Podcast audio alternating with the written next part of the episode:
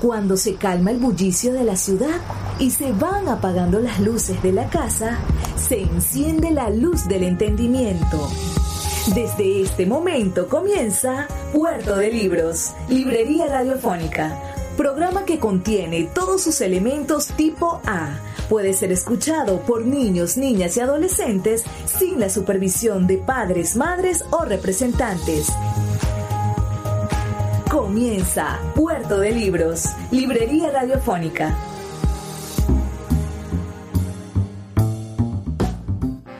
Bienvenidos a Puerto de Libros, Librería Radiofónica. Les habla Luis Peroso Cervantes, quien de lunes a viernes, de 9 a 10 de la noche, nos acompaña en este espacio a través de la Red Nacional de Emisoras Radio Fe y Alegría. 21 emisoras conectadas para llegar a sus hogares con libros, con ideas, con esas armas, y, me perdonan que utilicen la idea del arma, ¿no? Que es violenta, pero también nos sirve para defendernos. Cuando toquen a su puerta las señoras del Consejo Comunal con, las mentiras de los políticos, bueno, usted le dice, yo tengo un libro con que defenderme. O cuando lleguen a, a, la puerta cualquier, cualquier persona que no tenga que no tenga en su alma esa humildad que necesita y que ofrece el conocimiento, bueno, usted puede prodigarle también un poco de la suya, que es esa energía que dan los libros.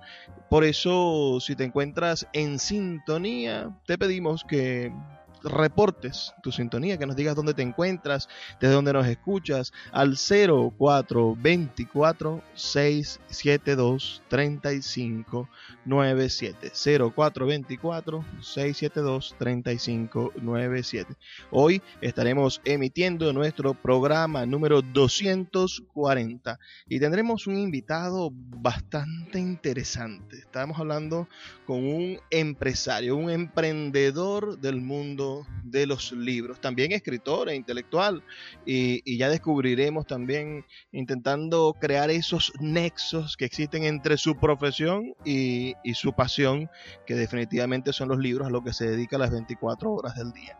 Me refiero al, al médico, al psiquiatra eh, David Malavé, que está conectado con nosotros desde España vía WhatsApp.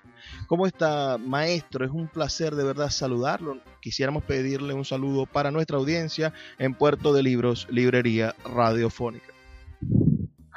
Bueno, muy agradecido por, por tu muy amable presentación, ¿no? Algo hiperbólica, pero agradecido y bueno, un saludo a toda nuestra gente maravillosa allá en Venezuela, que como bien dices tú, este, todos los días está y haciendo lo imposible para contener la avalancha de, estafa crónica a las que nos tienen sometidos los políticos allá, pero que bueno, gracias a, iniciativas como la tuya, como tu programa, como, como tu, tu, actuar cultural, porque tú eres un gran promotor, yo te sigo por la red y veo todo el tiempo lo que allá en medio de circunstancias tan difíciles y llevas adelante y con éxito y no, nada, que, no queda sino decirles a todos que los que estamos afuera seguimos en contacto y los, admiramos mucho, tanto a ti como a todo el público que te escucha en Venezuela y a toda la ciudadanía venezolana.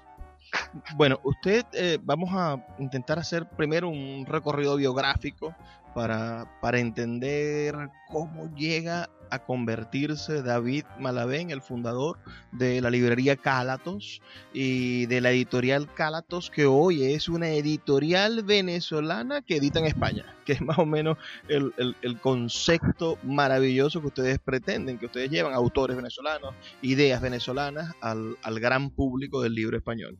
Y, y lo dicen sin resquemores, que, representan a nuestro país y eso nos llena también a nosotros de orgullo.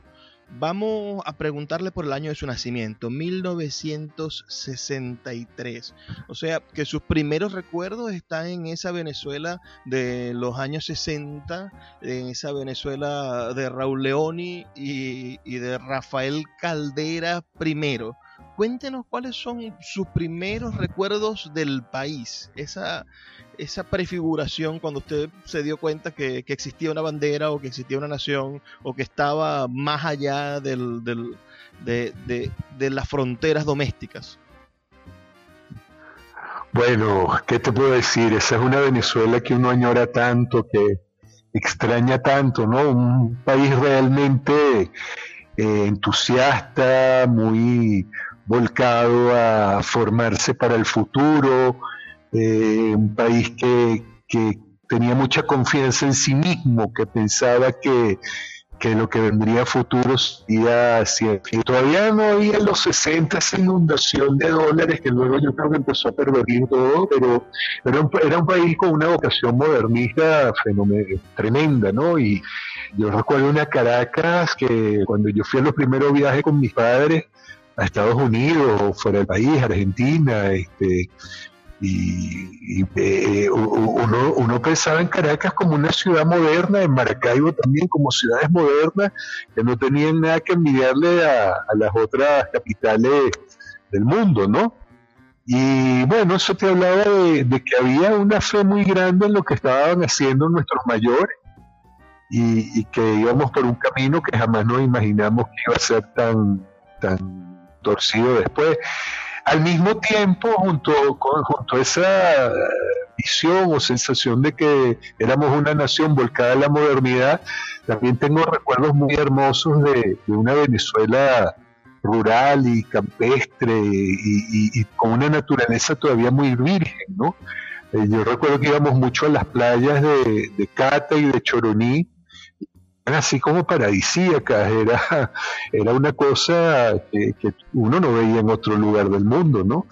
Y eh, los parques alrededor de Caracas, el Ávila, la naturaleza, los paseos que hacíamos al llano o al interior de Venezuela eran realmente maravillosos, porque, bueno, eh, sí, había, una, había pobreza, yo recuerdo que efectivamente había mucha pobreza. Me acuerdo cuando fuimos al estado donde yo nací, el estado Trujillo, eh, que mi papá médico, como yo también médico, eh, nos mostraba muchas veces las barrigas hinchadas de los niños, ¿no? Lo que llamaban los tripones.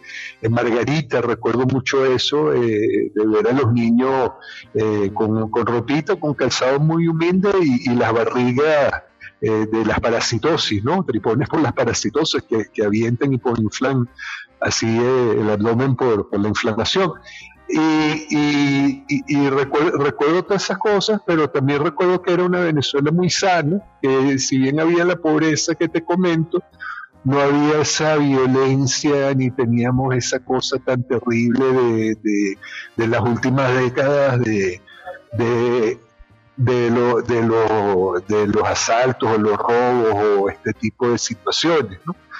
Este, mucho menos se pensaba en esa cantidad de asesinatos o de secuestros o de cosas que ahora vemos. Así que te digo que en general era un balance muy positivo el, de Venezuela, ¿no? Una Venezuela de verdad que se estaba construyendo, que estaba luchando mucho, que sí es verdad que no todo el mundo estaba, digamos, incluido, no todo el mundo eh, participaba en los beneficios del progreso, eh, había un optimismo de que se iba a lograr que toda la población entrara en el sistema educativo, en el sistema de salud, en el sistema de, conseguir un empleo estable, ¿no? De, mejorar, de mejorar. Sobre todo había una fe muy grande en que uno con esfuerzo eh, podía mejorar y que valía la pena esforzarse y estudiar y trabajar. Eso, es algo que yo recuerdo mucho de esos años 60, 70. ¿no? Claro. Después sí. Dime, dime, tú dime. La, le iba a preguntar por, por su hallazgo del libro, entonces, en el medio de esa Venezuela que le ofrecía un, contraste maravilloso y lleno de esperanza y que imagino que en la casa de su padre como profesional, como médico, tenían ese, aprovecharon ese crecimiento del país uh, me gustaría saber cómo consigue uh, David Malaver los libros, cómo llegan a su mano y cómo se empieza a apasionar con ellos. Bueno, yo tenía unos abuelos muy lectores, mi, mamá, mi papá también eran personas que leían mucho, nos inculcaban el amor y el valor por, por, la lectura, por los libros. Este, pasamos mucho tiempo, como mis padres eran médicos y trabajaban todo el día, pasamos mucho tiempo con los abuelos que, que tenían una pasión muy grande por la, por la lectura. Y tenía una prima mayor que nosotros, que ya ella eh, se encaminaba al estudio de la literatura y bueno, me contaba de lo que ella estudiaba, ¿no? Eh, yo todavía era un muchacho y ella ya estaba empezando la universidad y, eh, nos iba comentando lo que ella estudiaba en la, en la escuela de letras. Y con eso y con, con, el gusto que tenían mis abuelos y mis padres por los libros, bueno, uno empezó a leer y, bueno, un mundo maravilloso que se te descubría. Este, increíble, porque además Oye, mira, me, acordé ahorita y me hiciste recordar a esta prima tan querida, lamentablemente fallecida. Ella me regaló unos libros infantiles que se llamaban Naricita, la colección de Naricita y las aventuras de Naricita, ¿no? Que eran una traducción al español de unos libros hechos por un autor brasileño, un autor para niños que se llamaba Monteiro Lobato. Eran 24 libros de niños y bueno, era maravilloso porque transcurrían así en el campo en Brasil, también esa época de los 60 en Brasil también transcurría con un, yo creo que todavía con mayor optimismo y mayor esperanza en la modernidad que nosotros.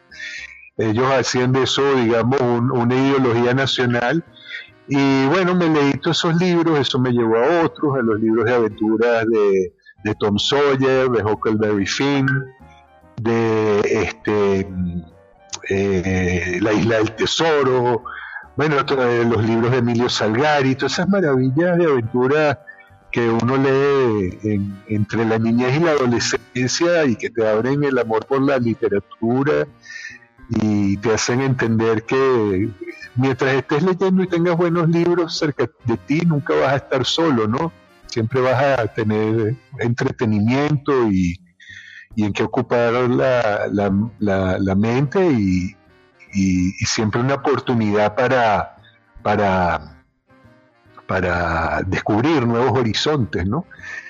Y ya de allí más, más también tuve mucha suerte, fíjate, en esa época, eh, ya que hablamos de un país que estaba muy volcado a la modernidad, también tuve mucha suerte en el colegio de tener muy buenos profesores de castellano y literatura y eso fue gente que le, inculcó a uno mucho amor por la literatura y por la lectura. Eh, eh, no, sé, no creo que hoy en día eso ya no existe o, poco, pero, pero la verdad que yo tuve maravillosos profesores de castellano y literatura que, bueno, mira, desde, Doña Bárbara, entonces con aquel entusiasmo que tenían los educadores de esa época la literatura de gallegos y, hasta me acuerdo aquel bodrio que nos metían en los colegios a todos de María de Jorge Isaac. Pero claro, cuando te lo explicaron, dime. Bueno, no, no, tengo que interrumpirlo porque vamos a hacer una pequeña pausa para escuchar los mensajes de Radio Fe y Alegría, estas campañas que, bueno, que intentan también crear un poco de conciencia con la pasión que tienen los maestros de Fe y Alegría y que el IRFA, el Instituto Radiofónico de Fe y Alegría, intenta también propagar lo, los maravillosos valores de una educación desde el trabajo comunitario. Vamos a hacer una pequeña pausa de dos minutos y ya volvemos con más de Puerto de Libros, Librería Radiofónica. Síguenos en arroba Librería Radio. El poeta Luis Peroso Cervantes le acompaña en Puerto de Libros, Librería Radiofónica, por Radio Fe y Alegría, con todas las voces. Seguimos en Puerto de Libros, Librería Radiofónica. Me encuentro conectado a través de WhatsApp quizá por eso ustedes escuchen de vez en cuando alguna interferencia en la voz de nuestro invitado, pero espero que la perdonen. Así que pueden enviarnos un mensajito de texto reportando su sintonía al 0424 672 3597 o a nuestras redes sociales arroba librería radio en Twitter y en Instagram. David Alejandro Malavé es médico, psiquiatra, especializado en psicoanálisis, que devino desde el año 2006 en un promotor cultural importante para la ciudad de Caracas, creando junto a su esposa la librería Cálatos, que, se, que fue durante 10, 12 años, el, eh, antes de que apareciese el lugar común, creo yo, el único, el, el, el principal referente de una oferta cultural, literaria, desde la empresa privada, generando alternativas de, de desarrollo de para presentaciones de libros, para actividades constantes, con un café bellísimo y con una manera de crear un ecosistema para el libro que que por sí solo el espacio fuese un elemento de promoción de la lectura, además de los planes que se desarrollaban.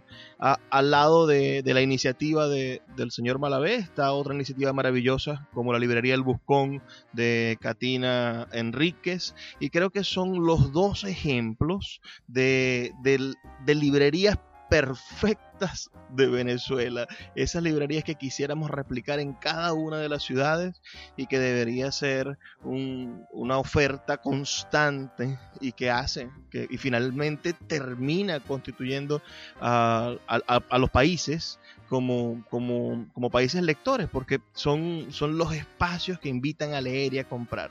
¿Cómo David Malavé pasa de, ser un, un psiquiatra un estudioso también, bueno, de, de, esa, de esa disciplina, un estudioso también social, de, porque, porque los psiquiatras y los psicoanalistas son, son científicos sociales, además de, de la ciencia natural que le ofrece la, la medicina, ah, pasa al mundo de los libros y a ser emprendedor en ese mundo.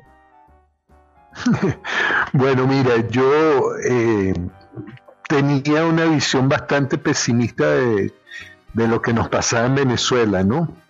Y pensé que, tarde o temprano íbamos a tener que radicarnos afuera. Y, le metí mucha cabeza al asunto y dije, bueno, si yo me tengo que emigrar, ¿qué, haré, no? Porque no, no es fácil, eh, eh, eh, digamos, revalidar los estudios médicos fuera del país y una de las cosas que, pensé es, bueno, mi pasión es después de la medicina, o, incluso mayor que la medicina ha sido siempre la literatura ¿no? y la lectura. E incluso yo cursé algunos semestres de la escuela de letras, iba mucho, mucho. Yo me iba a veces del hospital, salía del hospital y me iba ahí mismo en la UCB a, la, a la maravillosa escuela de letras de la UCB, a las clases. Y a escuchar a grandes maestros como, como López Pedraza, como Jaime López Sanz, o como María Fernanda Palacio, ¿no? Y después volví al hospital porque tenía guardia. Entonces, este, pensé mucho que si, que si emigraba me iba a dedicar a los libros. Y bueno, en un momento dado todavía, todavía, podíamos hacer muchas cosas en Venezuela, hicimos la librería. Eh, como te digo, bueno, veníamos a España, llevábamos libros para allá, importábamos, se nos ocurrió ese modelo de hacerlo con un café y, la verdad que en ese espacio tan maravilloso de, de,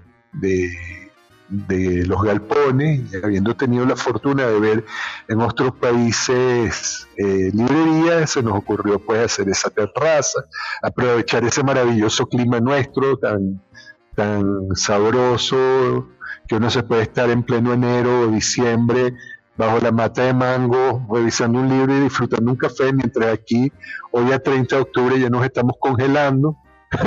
Entonces, hay que, hay que ver las maravillas y las bondades de un país como Venezuela. Y nada, se fue armando el concepto y, fue muy exitoso, ¿no? Muy exitoso. Y la verdad que, bueno, eh, sí, es verdad, ya había eh, referentes muy importantes como el Buscón, este, o como la librería Lectura, o como la librería Suma, pero digamos que quizás la originalidad fue, aparte de la buena selección, este, sumarle el, café y eh, esa otro, ese otro aspecto, digamos, de hacer de la librería no solamente una venta, sino un lugar de encuentro con la gente, ¿no? Este, de, que hubiera un espacio para sentarse a hablar, para disfrutar, para hablar con los autores, hacer la presentación y un poco entretenerse uno también con el diálogo, ¿no? Con la buena conversa. Eso yo creo que me viene del psicoanálisis. Eh, al fin y al cabo la buena conversación es muy sanadora y la amistad también.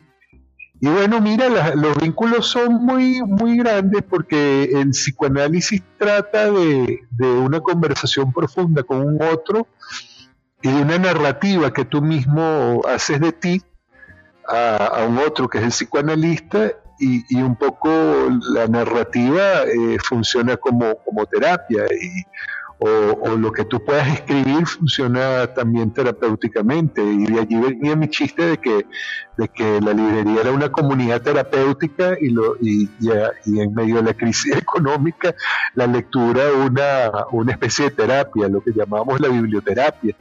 Entonces la libroterapia, ¿no? Y eso, eso era esas eran las actividades un poco que yo decía, bueno, aquí, aquí estamos en plan de comunidad terapéutica, y aquí todos están bienvenidos a leer, porque como es muy caro psicoanalizarse, vengan la lectura que es más, más económica, ¿no? Y bueno, por, por ahí van un poco los tiros, que, la narrativa de, de, tu, de tu problema también tiene que ver con la narrativa, la narrativa que tú puedes encontrar en los autores o lo que dicen los otros autores, que al fin y al cabo no es sino eh, escribir sobre tu vida. Dime que te interrumpo, que que, si no, no paro de hablar. habla. Sí, sí. El, el, el, problema aquí es que WhatsApp tiene como un breve display de, de, tiempo, de entrega de los mensajes. Quizá eso dificulta la posibilidad de hacer las entrevistas. Uh, ciertamente a mí me maravilla el resultado de Calatos. Calatos es eh, sobre todo una de las librerías más grandes en espacio. Es verdaderamente el local, creo que es el local de la librería más grande que, que bueno, dejando por fuera la pulpería del libro, ¿no? Que, que es como un galpón. Pero pero librería mm. como centro cultural creo que es uno de los espacios más grandes que he visto como librería.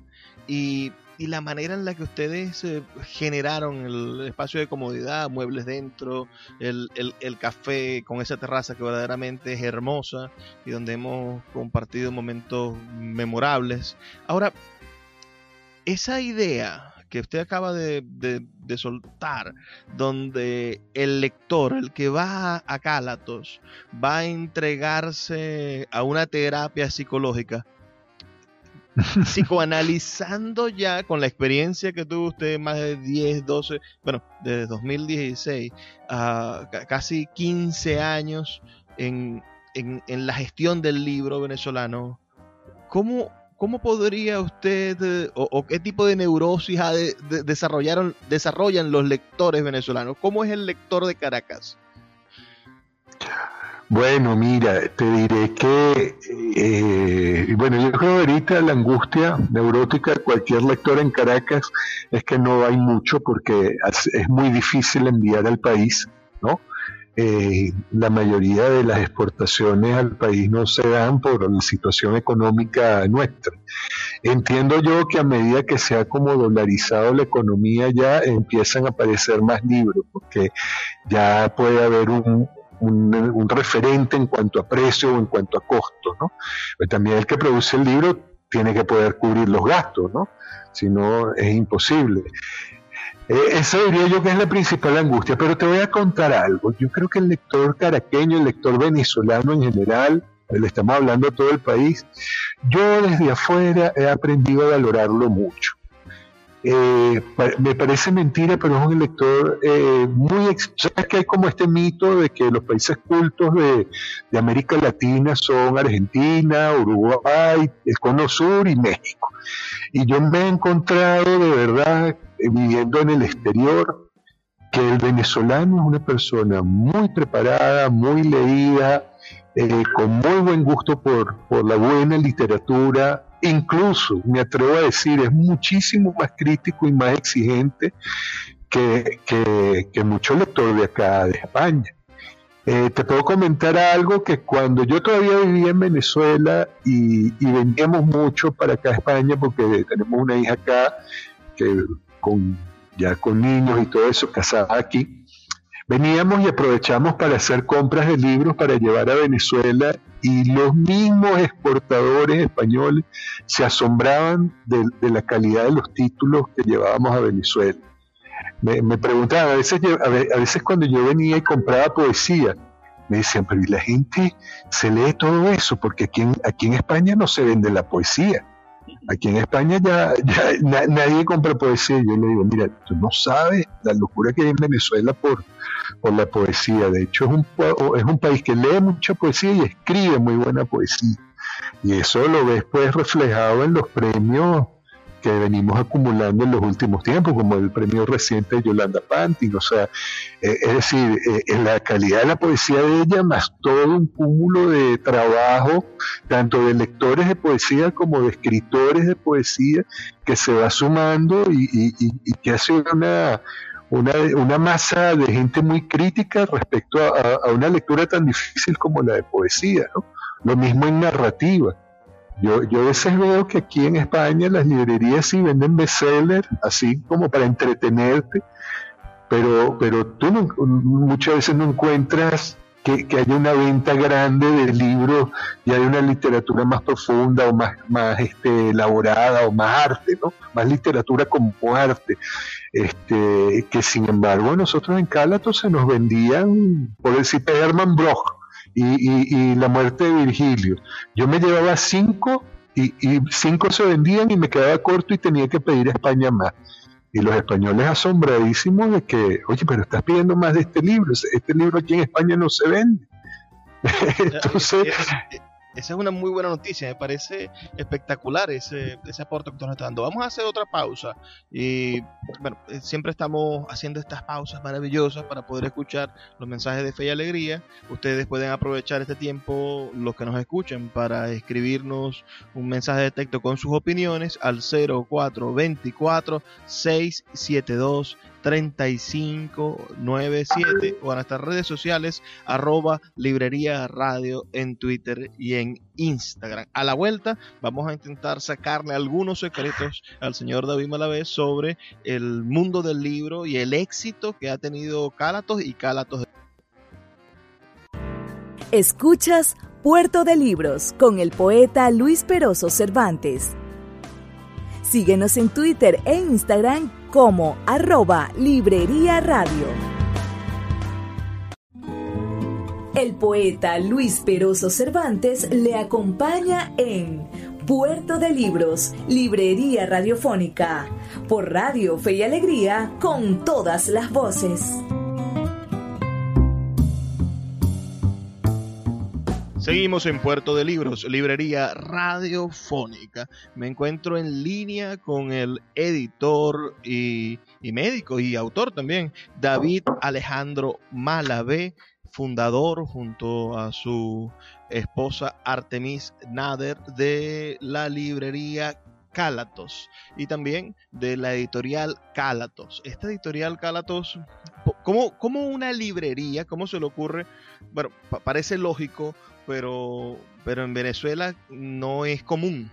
¿Cómo se le ocurre a un librero, a un empresario de librería, a un vendedor de libros, de, sobre todo, y ahora con este comentario suyo, que traían bastantes libros, títulos internacionales, dando la oportunidad de, aprovechando el bloqueo que tenía el gobierno frente a las grandes distribuidoras, hacían ustedes su propio elemento de distribución y así conseguían ofrecerle a sus lectores títulos renovados, nuevos, todo el tiempo en sus estantes, ¿cómo se le ocurre crear la editorial? ¿Por qué? ¿De dónde nace esa necesidad? Y, si funcionó, yo creo que sí, pero cuéntenos esa historia de éxito.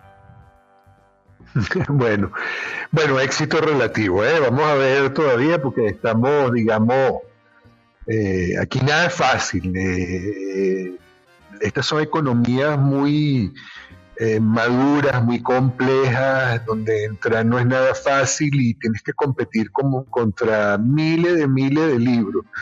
Y, por otro lado, ahorita, bueno, en este momento de la pandemia, quizás el año pasado no te hubiera dicho eso, pero este año con lo de la pandemia está todo muy difícil. Pero bueno, mira, te explico lo, lo, positivo. Pues. Eh, yo, yo cuando venía mucho a España, antes de imaginarme que iba a, vivir acá, eh, observaba que había una carencia de títulos venezolanos. Yo no veía libros de autores venezolanos en, en, en oferta en España, ¿no? y venía como estudiando la cosa, venía estudiando la cosa. Pues mi, esposa a veces dice que, yo pues tenía más, olfato comercial que olfato clínico, este, pero veníamos observando era importante, sobre todo en las circunstancias tan aisladas de nuestro país y, sometido a tanto sufrimiento político y psicológico, como está nuestro país, no, nos parecía importante que de repente quise empezar a editar eh, eh, libros que no solamente mostraran las maravillas de lo que se hizo en poesía y en, narrativa en Venezuela, sino también un poco ir construyendo una plataforma para poder eventualmente hablar sobre la tragedia de Venezuela. Y, con esa idea eh, hicimos la editorial aquí, y, así la pude vender yo aquí al gremio de editores y nos abrieron una puertita para entrar, ¿no? Eso y en parte también, bueno, que yo siempre fui muy buen cliente, este, le dejé aquí todas mis cuentas muy bien pagaditas, pero bueno, eh, argumentando muy bien las cosas logramos entrar, no creas, este es un mercado muy cerrado, no es fácil, eh, Argentina y México tuvieron la viveza de hacer acuerdos gobierno a gobierno y fueron en su momento, bueno, claro, Argentina y México ya tenían una industria editorial muy desarrollada y en su momento negociaron eh, la entrada en España, pero ya como tratados de comercio entre los gobiernos de, España y de estos países. A nosotros nos tocó todo muy difícil, sin ninguna ayuda institucional pero mira, yo no sé, yo cuando me meto algo en la cabeza puedo hablar por horas, ¿no? Y, yo creo que los vuelvo tan locos que al final me dicen, bueno, David, mira, eh, toma, aquí está. Calatos tiene una hermosísima colección de poesía, me parece una de las mejor, mejores concebidas. ¿Cómo cómo se crea la estética de Cálatos, que tiene un, tipo de papel, por lo menos los libros que se editaron aquí en Venezuela, que es los que más conozco, no conozco lamentablemente los más recientes, pero ¿cómo, cómo nace esa, esa estética minimalista? ¿Cómo nace esa idea de un libro que, que que a mí me pareciese que estuviese viendo el libro una pieza de arquitectura y estuviese frente a la arquitectura moderna, frente a la, arquitectura que, resalta las paredes en gris, que resalta las escaleras de, piedra rústica, pero que, que, comunican hermosura, belleza. Y, es lo que me presenta un libro de cálatos de poesía, por ejemplo. Lo, lo veo en un color plano, lo siento con una letra que, que, que resalta al tono del papel y que hace que el poema se comunique directo con el lector. ¿Cómo nació esa idea editorial, ese concepto? ¿Desde cuándo estuvo en la mente de David Malavé o quién lo ayudó a gestarlo?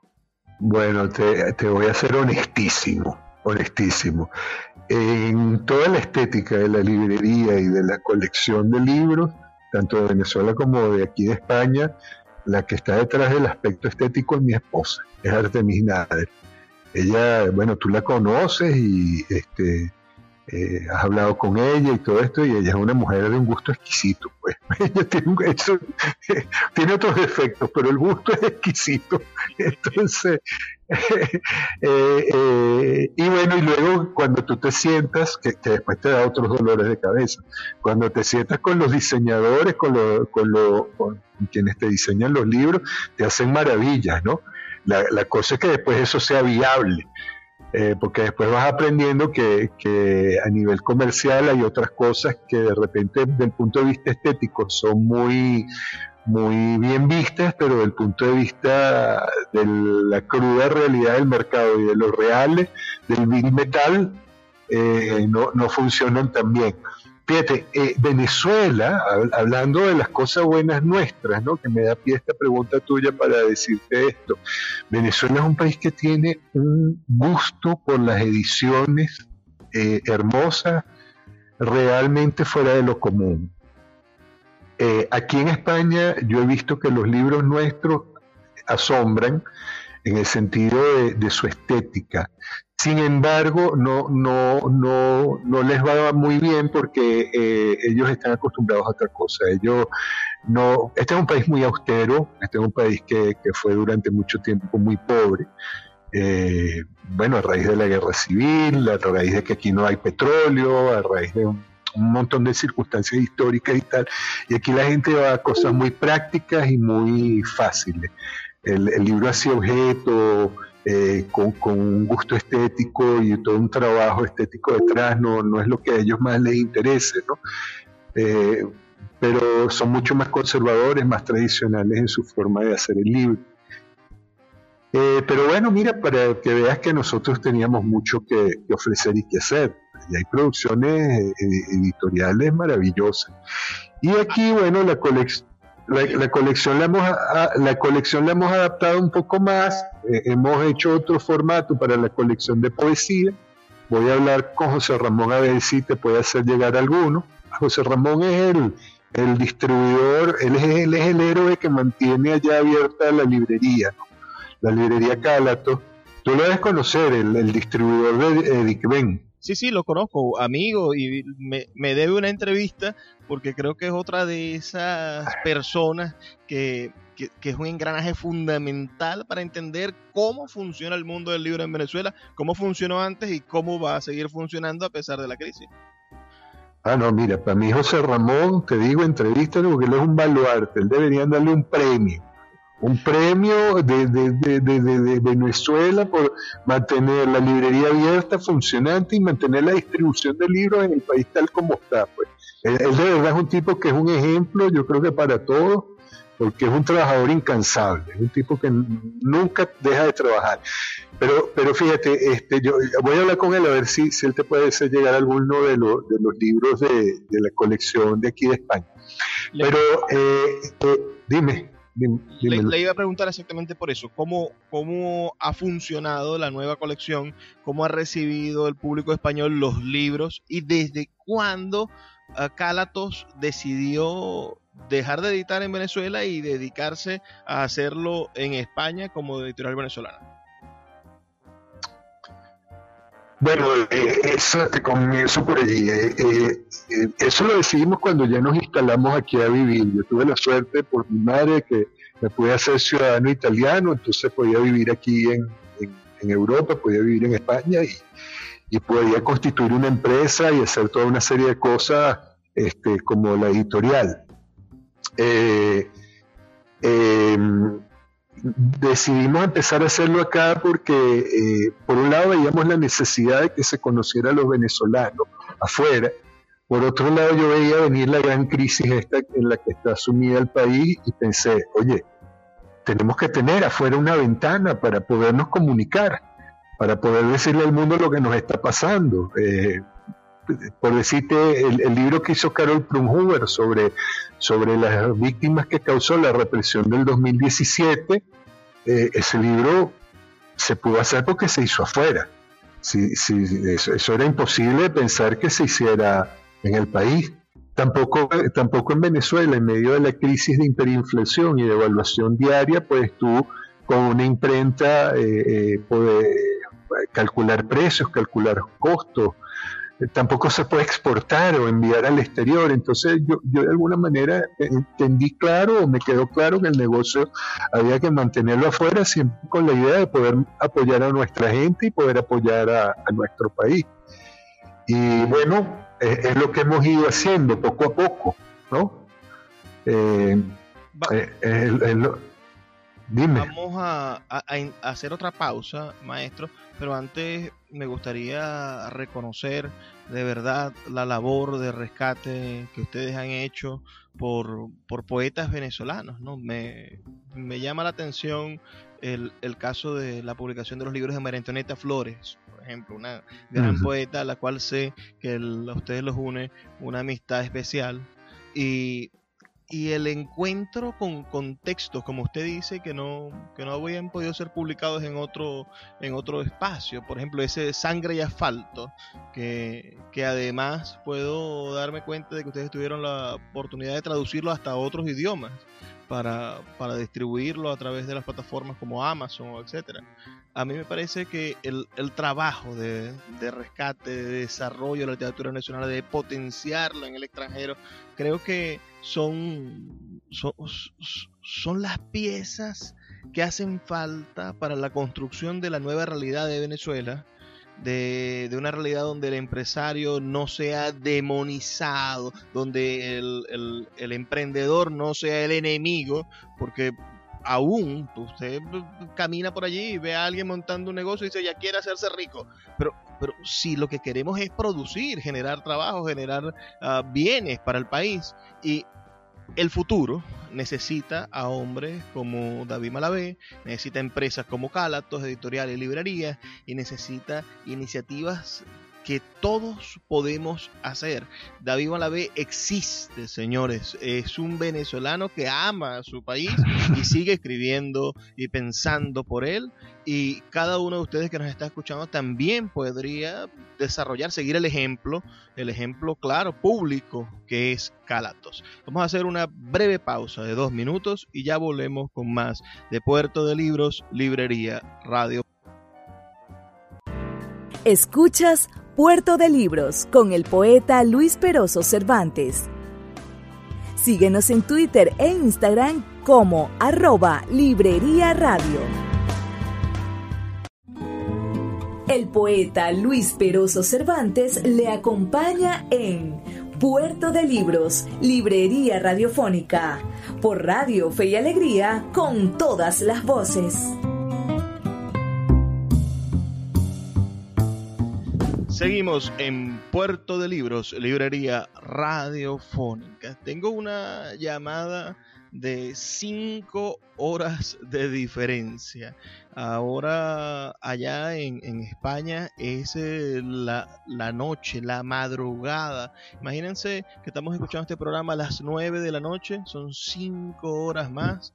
Estamos en otro día, en, en el otro lado, en el viejo continente, en la madre España. En Madrid se encuentra David Malavé. ¿Cómo está la comunidad venezolana española? Eh, fue sorprendente la imagen de Guaidó llegando a España y esa plaza repleta de personas. Eso era algo insospechado. Esa fotografía eh, habla de, la cantidad de venezolanos que se encuentran fuera, del, del, dolor, de la diáspora, del, encontrarse huérfanos de, nuestra nacionalidad y algo, algo que a los venezolanos no le sucedían. Pero usted que, tuvo la oportunidad de conocer España, de vivir casi allá, de, recurrir a ella constantemente antes de la diáspora, del boom del, de los de los venezolanos como sirios, ¿no? De los venezolanos desperdigados por el mundo. Mm. Mm. ¿Cómo, está ahora esa comunidad venezolana? ¿Existe? ¿Está unificada? Ah, ¿Se pueden crear proyectos como Calatos a los que ellos se convoquen? ¿O por el contrario, son, son ariscos e intentan no asociarse? ¿Cómo funciona eso? Bueno, mira, yo en general te diría que somos muchísimos, cada vez somos más. Creo que paró un poco el flujo migratorio por, por este asunto de la pandemia pero eh, lo primero que notas en una ciudad como Madrid o en otra ciudad grande como Barcelona, pero incluso en las ciudades pequeñas, eh, es la presencia del acento venezolano, ¿no? Eh, mira, hay un grupo que está pues muy bien porque tenían dinero y viven bien acá, y, pero la inmensa mayoría no, la inmensa mayoría te digo que, que gente que vino aquí a trabajar, a sudarse la vida, ¿no? Este, eh, mucho muchacho joven, muchísimos jóvenes, a mí me asombra, sobre todo cuando hubo la gran represión y, la persecución contra los estudiantes, muchos de su cuenta o por, por sus padres se vinieron para acá, ¿no? Este, y trabajan aquí en lo que les toque y en lo que les salga. O sea, aquí tú te encuentras con un venezolano que está dispuesto a todo, que está dispuesto a trabajar en lo que haya. Y entonces encuentras esta cantidad de chicos que están trabajando en, delivery o que están trabajando como camareros o están trabajando como eh, libreros o en lo que toque. Yo, yo digo que toda esa generación eh, va a ser la que va a tener la moral y la fuerza eh, espiritual para, reconstruir la nación, ¿no? Eh, son gente que, lo está pasando duro, que pasan frío, que pasan necesidad, que han perdido mucho de, las buenas condiciones que tenían en su país para, para, para estar aquí pues en condiciones más, más difíciles pero bueno, seguros, ¿no? Por lo menos sin, sin que te estén matando un guardia nacional o que o, sin que o, sin que te manden preso o sin o, que no los maten, ¿no? Este, pero digo yo que toda esa gente es la que logrará integrarnos y, logrará transformar el país. Eh, yo tengo fe en eso. Me gustaría preguntarle como psiquiatra y como lector y como mundo, como hombre de los libros. Viene, vienen procesos de, cambio general. ¿no? La, pandemia tiene que cambiar maneras de, pensar y de hacer al ser humano. Pero en Venezuela particularmente vivimos en una crisis anterior a la pandemia. Y, y es este fenómeno de 5 millones, casi 6 millones, otros dicen que ya pasamos los 6 millones de personas fuera del país, crean una visión de la venezolanidad diferente, pero recordemos que dentro del país todavía estamos, bueno, cerca de, de 20 millones de personas. Entonces, ese, ese contraste para el futuro, ¿cómo podríamos hacer? Para conciliar, pensando en la necesidad de conciliar, sobre todo conciliar las narrativas, ¿cómo, ¿cómo podríamos conciliar, quizá desde la literatura, pero la respuesta como psiquiatra me interesa, a conciliar al país que debemos construir todos, porque la diáspora cuando regrese una parte, posiblemente regrese el 50 o el 40% de las personas que, están fuera del país, pero eso son dos, dos millones y medio de personas, que es significativo, y con sus familias. Y cómo hacer para conciliar esas versiones de país y, que ese trauma no sea un choque, es decir, para, para, para que no haya rupturas, para que no hayan enfrentamientos que, que fracturen mucho más la, la, venezolanidad que ya está fraccionada entre, entre socialistas y opositores, entre adecos y, voluntad popular, etcétera, que todo está, parece que, que, estuviésemos en, en, fragmentos. ¿Cómo hacer para conciliarlo hmm. todo? Si hay una respuesta, si usted la tiene, si la ha vislumbrado. Mira, yo, yo, no, yo no tengo la respuesta, pero qué casualidad que me hagas esa pregunta, porque yo en estos días estaba pensando en ese tema. Eh, eh, es increíble, estaba pensándolo y me acordé mucho de algunas películas eh, que transcurren hechas y, o que transcurren en Argentina o en Chile. Tú sabes que en el Cono Sur se dieron estas dictaduras de otro signo, pues se dieron dictaduras militares de derecha. No, no, la que, no la que tenemos nosotros, pero sí de, signo de la derecha, ¿no? Este, durante los años 70 y, eso, eso implicó una diáspora muy grande porque eh, se tuvieron que emigrar muchísimas personas, bueno, para resguardar su vida, su integridad, etcétera, tuvieron que irse, ¿no?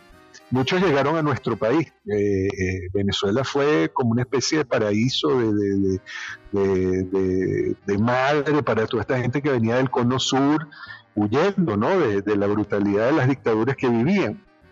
Y, este, y luego, cuando vino, digamos, el deshielo, cuando vino la, transición, yo recuerdo una película argentina, mira, no me acuerdo el nombre, estaba acordándome de estos días, ahora que me preguntaste lo que me preguntaste, era porque trataba de acordarme cómo, se llamaba la película, que eran argentinos que regresaban y argentinos que estaban allá y el choque que había entre ellos, ¿no?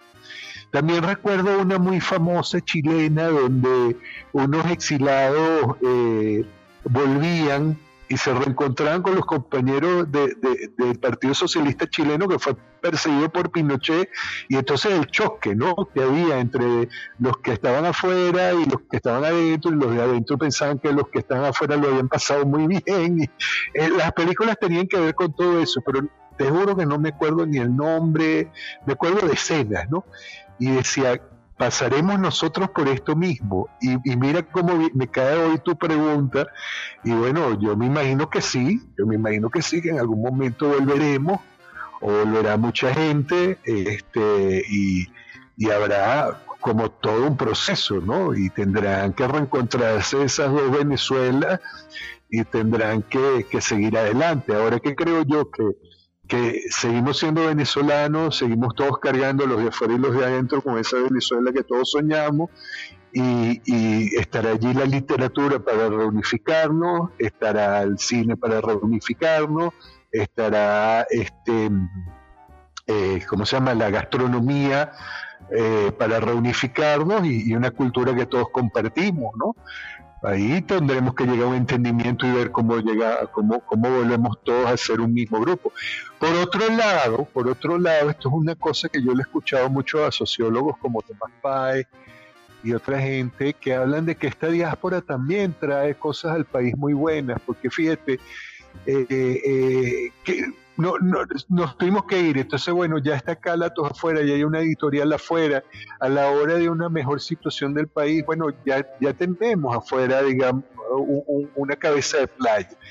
Ya, ya sería más fácil de repente. Yo sueño con que un día tengamos una librería con apoyo institucional, con apoyo del Estado, que tengamos una librería que no es que exhiba los, eh, libros que hace Cálato, que pudiéramos aquí en Madrid tener una gran vitrina de toda la producción bibliográfica venezolana, ¿te imaginas?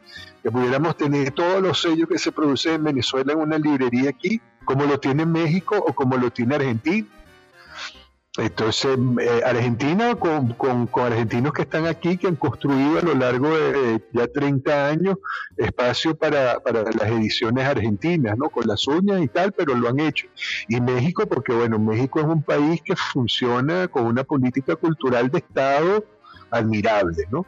Se han comprado aquí en, en, pleno Madrid un palacete del siglo XVIII, lo han acomodado y han hecho un centro cultural mexicano que no te quiero contar, pues, pero digo yo que, eventualmente algún día los venezolanos acá convenceremos a un futuro, espero, gobierno pensemos de transición. pensemos en la, la otra, en, la, en el otro escenario. El, la situación política no cambia, es decir, el, partido que está en el gobierno, el PSV, continúa gobernando 20 años más. Venezuela no cae o no ha caído en estos últimos cinco años de, de, la diáspora, no ha caído en, en los diálogos de odio que se sembró en Cuba. Es decir, en Cuba los que se iban eran gusanos y los cubanos que estaban en la isla odiaban a los mayamenses y los Miami odian a, los cubanos de la isla. No sucede, no sucede y ojalá nunca suceda. ¿Cómo generar diálogos, cómo generar puntos de encuentro entre la comunidad venezolana y el extranjero, que si continúa el PSV en el poder, posiblemente continúe creciendo, lleguemos a 10 o 15 millones de venezolanos en el extranjero, no sé, uh, ¿cómo, ¿cómo generar esos diálogos? Pensándolo como, editor. Conchile, me vas, a, me vas a seguir a un psiquiatra porque si, si tú dices que dentro de 20 años no hay cambio, pero bueno, mira, sí, hay que prepararse para todo. Yo pienso que una idea que me surge de escucharte es mantener la editorial, porque en la medida que se mantenga la editorial habrá un espacio para que los venezolanos de adentro se puedan expresar afuera, ¿no? Ver, ver cómo se invierte el flujo también, cómo, cómo eh, podemos empezar a, colocar lo de afuera de adentro. Ya, ya hubo una primera oportunidad porque una empresa de transporte me dio la oportunidad de mandar eh, nuestros libros para allá este, y, lo otro que se me ocurre es, ojalá podamos construir ese espacio de una librería eh, acá, Yo no lo he hecho, te voy a decir, por dos razones. Una, porque eso es aquí muy costoso. Es decir, aquí, aquí los infartos no son en bolívares que se evalúan todos los días, aquí, aquí los infartos son en euros, ¿no? Y, y, dos, porque, oye, yo, yo comencé Carlatos y, bueno, tenía una edad, tenía una fuerza, una cosa, pero ya aquí después de la editorial y con lo que tengo que trabajar con la editorial, ya no, no me queda tiempo para pensar en una librería, pero, pero bueno, digo yo que esa puede ser una manera, porque eh, se convertiría en una vitrina de todo lo que se produce en Venezuela. Yo, yo creo que el peor error, mira, fíjate, más allá de las soluciones que se me ocurren, hay una cosa muy importante en tu pregunta. Lo que no podemos caer es en el error eh, eh, de, de, dejarnos dividir entre los de afuera y los de adentro. Porque esta gente ha sido muy hábil para dividirnos, ¿ves? Y, ha sido eh, perfecta en su capacidad de ponernos a pelear entre los venezolanos. Fíjate, al punto tal de que, tienen a la posición desunida y peleando y fracturada y, discutiendo entre ellas. Eh, yo, yo, creo que en la medida en que no aceptemos la trampa de que los que se fueron ya no son venezolanos o los que se quedaron son unos pendejos que no se atrevieron a irse, mientras no dejamos que siembren ese odio, vamos a ir por buen camino y ya veremos. Bueno, señor, señor David, disculpe, se me fue el tiempo, ya tenemos que terminar la entrevista. Agradezco muchísimo su participación, su apoyo, habernos dado esta oportunidad de escucharlo. También a los que nos escuchan, agradezco sus comentarios. Pueden enviar sus comentarios finales al 0424 672 3597 o en nuestras redes sociales arroba librería radio. Debemos despedirnos y para eso les dejo el ruego de todos los días por favor, sean felices, lean poesía.